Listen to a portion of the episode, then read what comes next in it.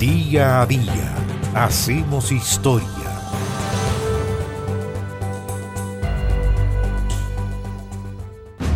El 14 de enero de 1826 se produjo el combate de Bella Vista dentro de lo que se denominó la campaña de Chiloé. Usted se preguntará por qué una campaña en esa fecha en Chiloé.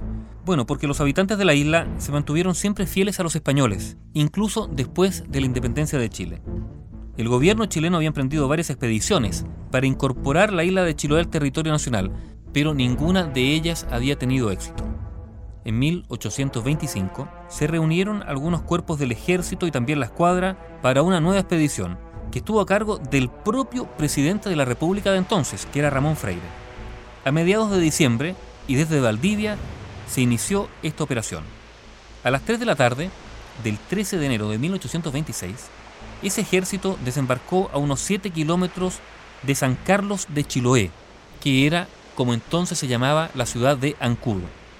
Después, divididos en tres grupos de poco más de 600 hombres cada uno, mandados por los coroneles Aldunate, Bochef y Rondisoni, se pusieron en marcha y fueron a colocarse sobre una loma, muy cerca de las posiciones españolas.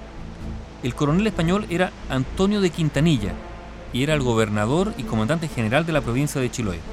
Tenía alrededor de San Carlos, o el actual Ancud, tres baterías muy bien situadas, con buena artillería y defendidas por cinco lanchas cañoneras.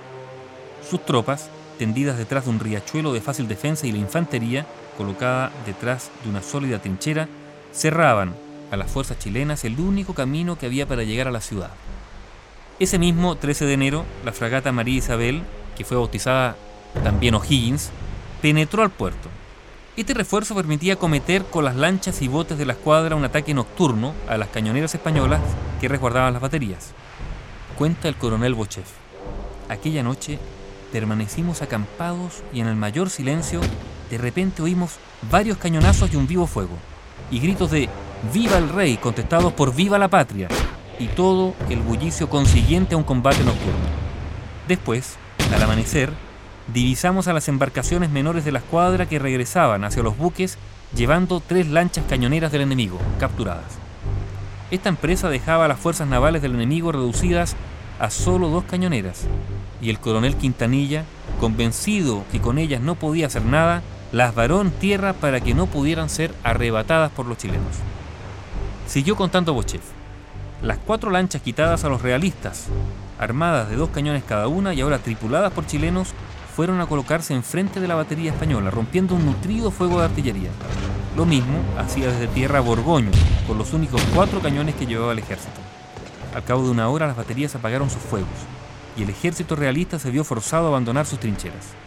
Ya a las 7 de la tarde, el coronel español Quintanilla y sus soldados emprendieron la retirada a Castro, mientras la bandera chilena flameaba en la plaza de San Carlos, concluye Bochef.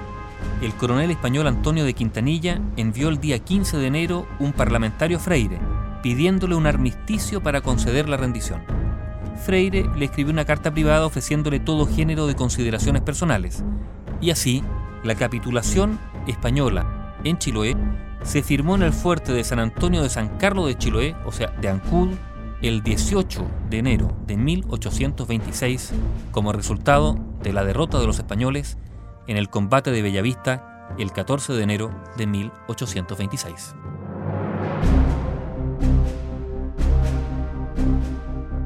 Bio Bio, la radio con memoria.